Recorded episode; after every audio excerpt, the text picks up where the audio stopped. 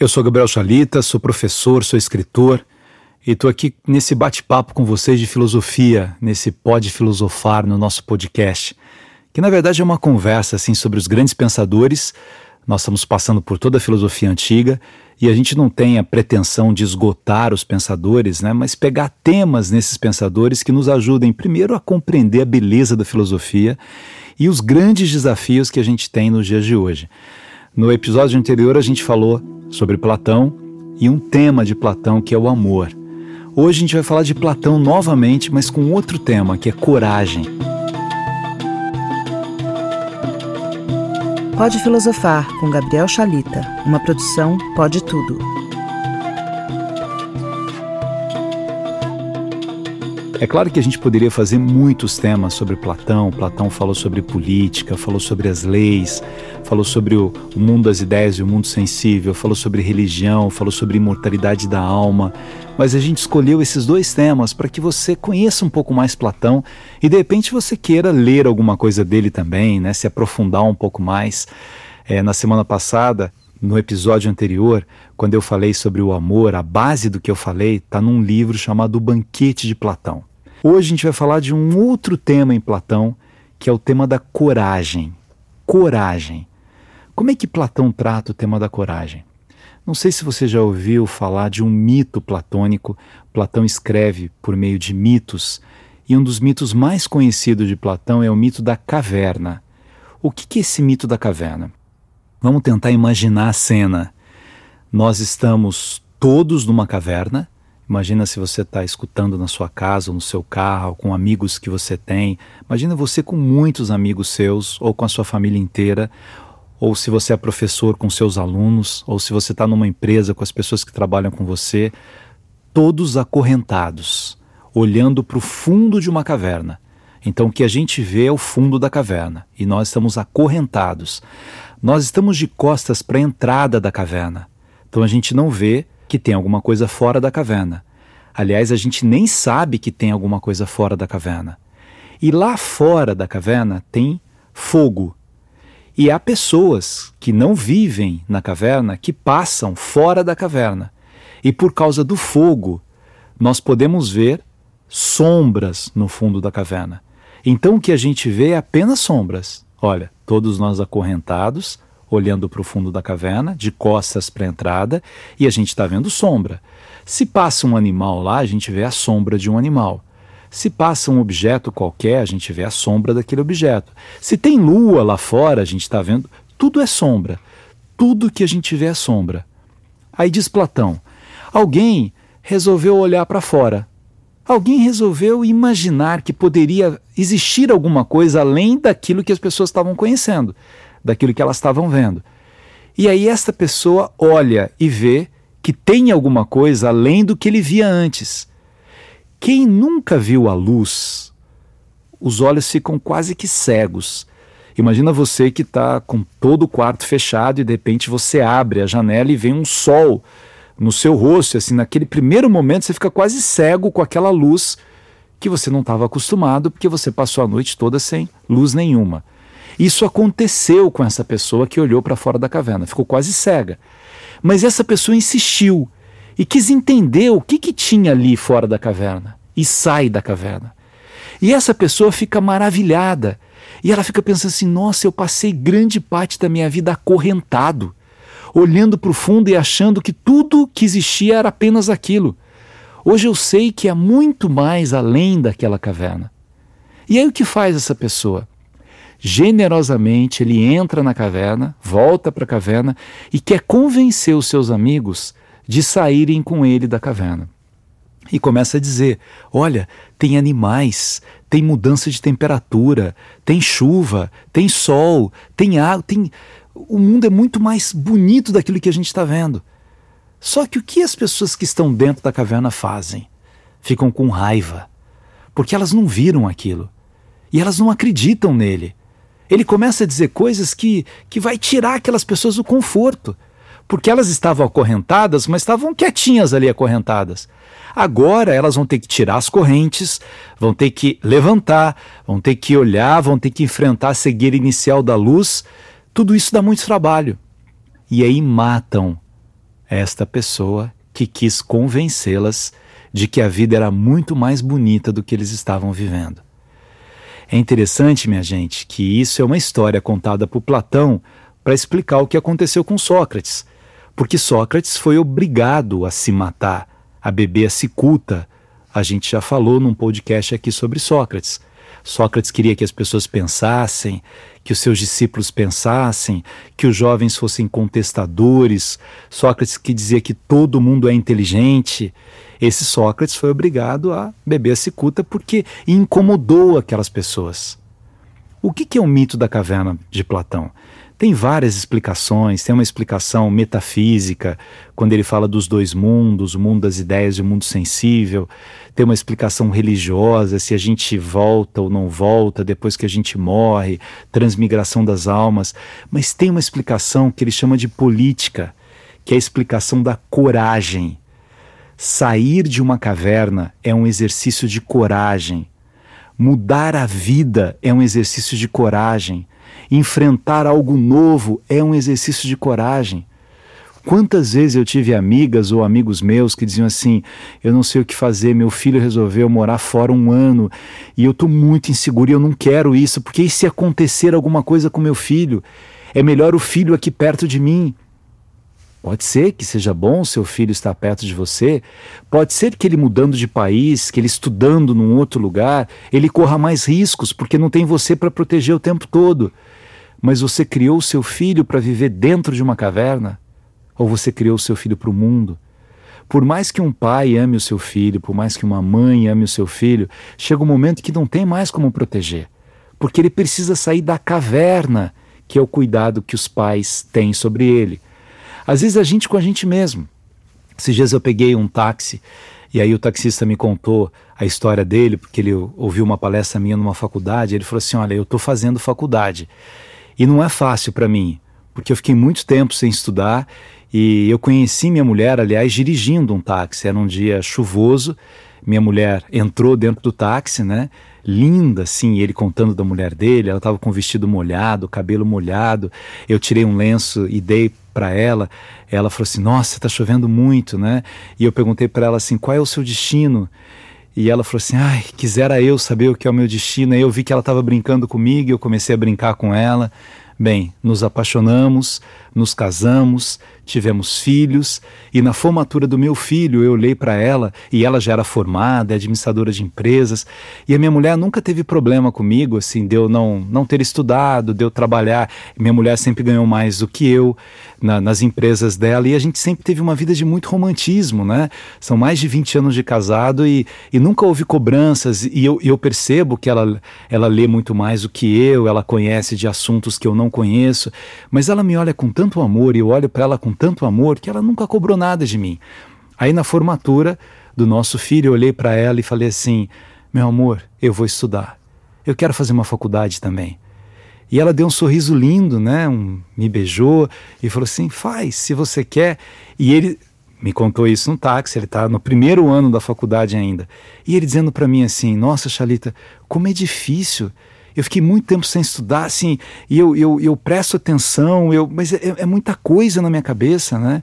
Eu vou me formar com 60 anos. Eu acho que não é tarde, né? É, você acha que é tarde? Eu falei, não, não é tarde. Mas veja, é novo. É a coragem de estar numa sala de aula com pessoas que saberão mais do que eu. É a coragem de saber que eu não sei. É a coragem de mudar o conforto da minha vida. Porque, de repente, assim, ele só dirige táxi, a mulher dele trabalha em empresa, o filho já se formou, os dois filhos se formaram. É, Para que, que eu vou fazer uma coisa diferente agora? Eu vou sofrer fazendo esta coisa diferente. Mas é a coragem de reinventar a própria vida, de não ficar trancado dentro de uma caverna. Às vezes, o sentido do ficar trancado numa caverna é você trabalhar numa coisa que você não suporta você detesta aquilo que você faz, mas você continua fazendo aquilo porque você não tem a coragem. A gente falou sobre isso no medo, porque você tem medo. A coragem é o enfrentamento dos medos que surgem na minha vida.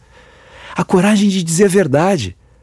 Minha gente, quantas vezes a gente passa anos da nossa vida alimentados por um sentimento de mentira, porque você tem medo de falar a verdade para aquela pessoa e você tem medo daquela pessoa desistir de você porque você falou a verdade para ela.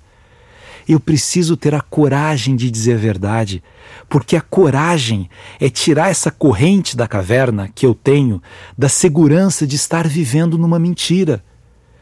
Quantas histórias de amor são histórias mentirosas? Não existe mais amor, não existe mais respeito, mas eu estou dentro de uma caverna. E eu tenho medo de sair dessa caverna. Como é que eu vou falar para as minhas amigas que eu larguei do meu marido, que meu marido largou de mim? Como é que eu vou dizer isso para as pessoas agora? Como é que eu vou falar para as pessoas que eu fui demitido? Como é que eu vou falar que eu não arrumei emprego? Como é difícil eu contar a verdade para as pessoas. É dura essa história do emprego, né? Imagina o pai que sai de casa tentando arrumar emprego e está né, há semanas, há meses ou há anos, às vezes, em busca de um emprego. Aí ele volta e pergunta pro, e o filho pergunta para ele: "E aí, pai, arrumou um emprego?" A coragem é dizer a verdade, ainda não, filho, eu estou tentando. Mas o pai pode mentir, né? Fala, não, estou trabalhando, e sair cedo como se estivesse trabalhando para não contar para o filho aquilo. A verdade, ela é um exercício da coragem. A verdade de revelar os sentimentos, a verdade de dizer o que pensa, a verdade de colocar para fora a sua dor. Porque a verdade, ela pode me levar a uma dor, mas ela faz com que eu viva uma vida sem máscaras uma outra forma de explicar esse mito que eu expliquei, que é o mito da caverna, é a alegoria da máscara. Imagina que você coloca uma máscara para que as pessoas não saibam quem você é. Isso é comum. Pessoas que são muito educadas fora de casa, pessoas que são muito gentis com as outras pessoas e dentro de casa elas são horríveis. Às vezes você vê um homem bem-sucedido, né, falando de coisas bonitas na rua, na empresa e ele chega em casa e espanca a mulher dele. Ele usa máscara fora de casa e ali ele está espancando a mulher dele. E esta mulher, por permitir ser espancada, ela também usa máscara. Porque ela sai, né, e está toda feliz, sorrindo para todo mundo, mas quando ela chega na realidade dela, ela sabe que é mentira tudo aquilo que ela vive. Minha gente, sair da caverna é enfrentar a verdade da nossa vida é olhar para a gente mesmo e imaginar: eu quero passar uma vida protegido pela mentira, mas dentro de uma caverna, ou eu quero enfrentar esse novo que vem. Eu quero enfrentar esse mundo que se abre diante de mim mesmo. Antigamente as pessoas elas se acomodavam nos mitos. Quando eu não sabia o que era a realidade, eu preferia acreditar num mito se está chovendo, se está acontecendo isso, se a minha casa toda desmoronou, não é porque eu construí uma casa de forma errada, é porque Thor estava bravo, deu uma martelada, porque Zeus estava irritado lá no Olimpo, enfim. Com o tempo, a ciência vem nos ajudando a deixar um pouco de lado esses mitos e olhar para nós mesmos e percebermos a nossa realidade, o nosso sentido, a nossa complexidade de existir, a coragem de acreditar que a gente pode fazer aquilo que é correto. Tem um poema lindo do José Régio que diz assim: Vem por aqui, dizem-me alguns com os olhos doces, estendendo-me os braços e seguros de que seria bom que eu os ouvisse, quando me dizem: Vem por aqui. Eu olhos com olhos laços, há nos meus olhos ironias e cansaços, e cruzo os braços e nunca vou por ali. A minha glória é esta: criar desumanidades, não acompanhar ninguém, que eu vivo com o mesmo sem vontade com que rasguei o ventre a minha mãe. Não, não vou por ali, só vou por onde me levam meus próprios passos. Se ao que busco saber nenhum de vós responde, por que me repetis, vem por aqui? Prefiro escorregar nos becos lamacentos, redemoinhar aos ventos como farrapos, arrastar aos pés sangrentos a ir por aí. Se vim ao mundo, foi só para desflorar florestas virgens e desenhar meus próprios pés na areia inexplorada. O mais que faço não vale nada. Como, pois, serei vós, que me dareis impulsos, ferramentas e coragem para eu derrubar os meus obstáculos? Corre nas vossas veias sangue velho dos avós, e vós amais o que é fácil. Eu amo longe e a miragem, amo os abismos, as torrentes, os desertos. Ide, tendes estradas, tendes jardins, tendes canteiros, tendes pátria, tendes tetos, e tendes regras, e tratados, e filósofos, e sábios. Eu tenho a minha loucura. Levanto-a como um facho arder na noite escura, e sinto espuma e sangue, cânticos nos lábios. Deus e o diabo é que guiam, mas ninguém. Todos tiveram pai, todos tiveram mãe, mas eu, que nunca principio nem acabo, nasci do amor que há entre Deus e o diabo.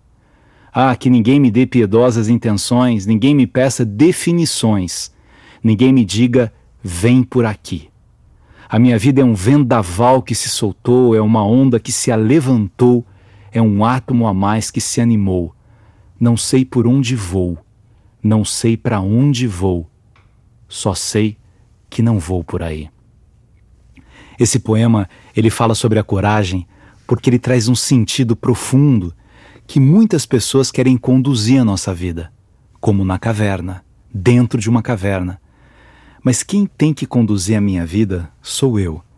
Eu posso amar as pessoas, eu posso fazer coisas por amizade, por generosidade, mas as decisões da minha vida, quem tem que tomar sou eu. Vencendo esses medos, vencendo as cavernas que existem por aí. Platão era um pensador que se incomodava muito com os sentimentos menores do ser humano. Quando a gente se deixa levar por sentimentos menores, que sentimentos menores são esses? O sentimento da preguiça, o sentimento do comodismo, o sentimento da vingança, eu passar a vida toda querendo me vingar de alguém, o sentimento do desprezo, o sentimento da arrogância, o sentimento são sentimentos menores, são sentimentos que me diminuem. E nós deveríamos buscar na visão dele o sentimento que nos elevam, que nos aproximam desse mundo das ideias, desse mundo real que há fora da caverna. Que sentimentos são esses que nos elevam? Nós estamos falando de um deles que é a coragem. Mas a coragem precisa de outros sentimentos. A coragem, na visão platônica, precisa do respeito que eu tenho que ter por mim mesmo e pelo outro, pela disposição que eu tenho de enxergar coisas que na caverna eu não enxergava, pela disposição que eu preciso ter de ter uma atitude diferente com relação à minha própria vida. Eu estou aqui ganhando isso que eu ganho. Se eu sair desse lugar, eu posso ganhar menos, eu posso demorar para arrumar um outro lugar, eu posso ter mais dificuldades da minha vida mas eu nasci para desflorar florestas virgens, que é o que diz o poema. Eu nasci para caminhar com os meus próprios pés, para decidir a minha história. Sabe, minha gente, se a gente não fizer isso, se a gente decidir as coisas por causa de outras pessoas, a gente vai jogar a responsabilidade dos nossos fracassos nas costas das outras pessoas.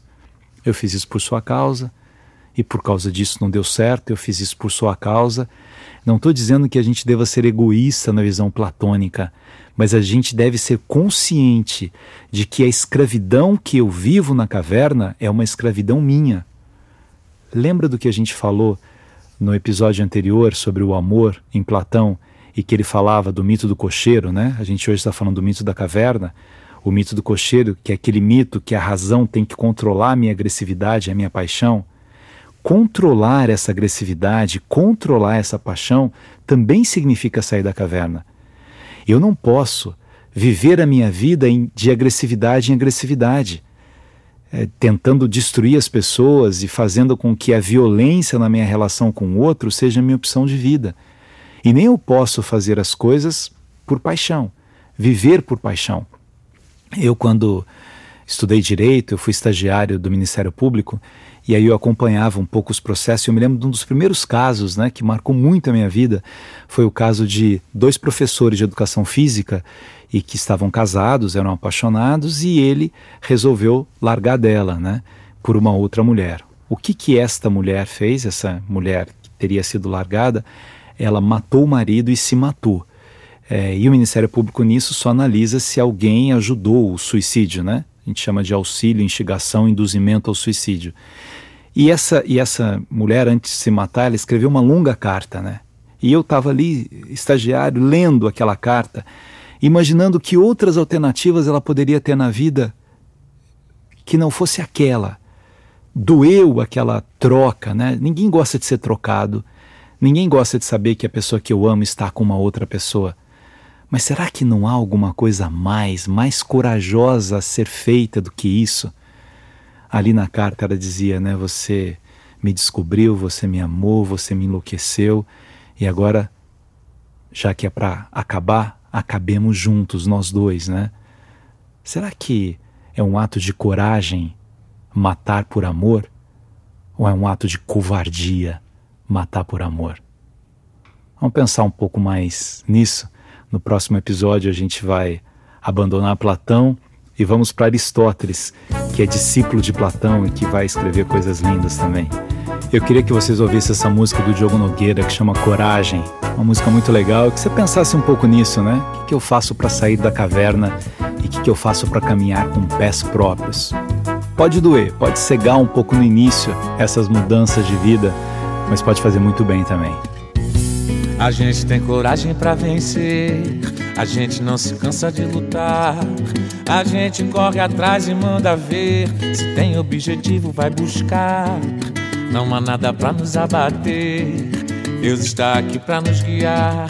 Quem sabe faz a vida acontecer. Pode Filosofar, com Gabriel Chalita. Uma produção Pode Tudo, gravada no estúdio Bocaina 72. De dor, sempre de pé mesmo existindo algum dissabor, as pedras não vão impedir o destino que Deus reservou. Saber resistir é o segredo de um bom vencedor. Pra que chorar, melhor sorrir, perseverar, não desistir e ter um pouquinho só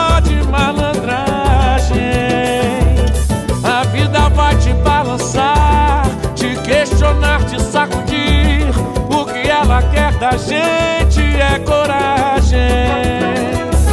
Pra que chorar, melhor sorrir, perseverar, não desistir e ter um pouquinho só de malandragem. A vida vai te balançar, te questionar, te sacudir. O que ela quer da gente é coragem.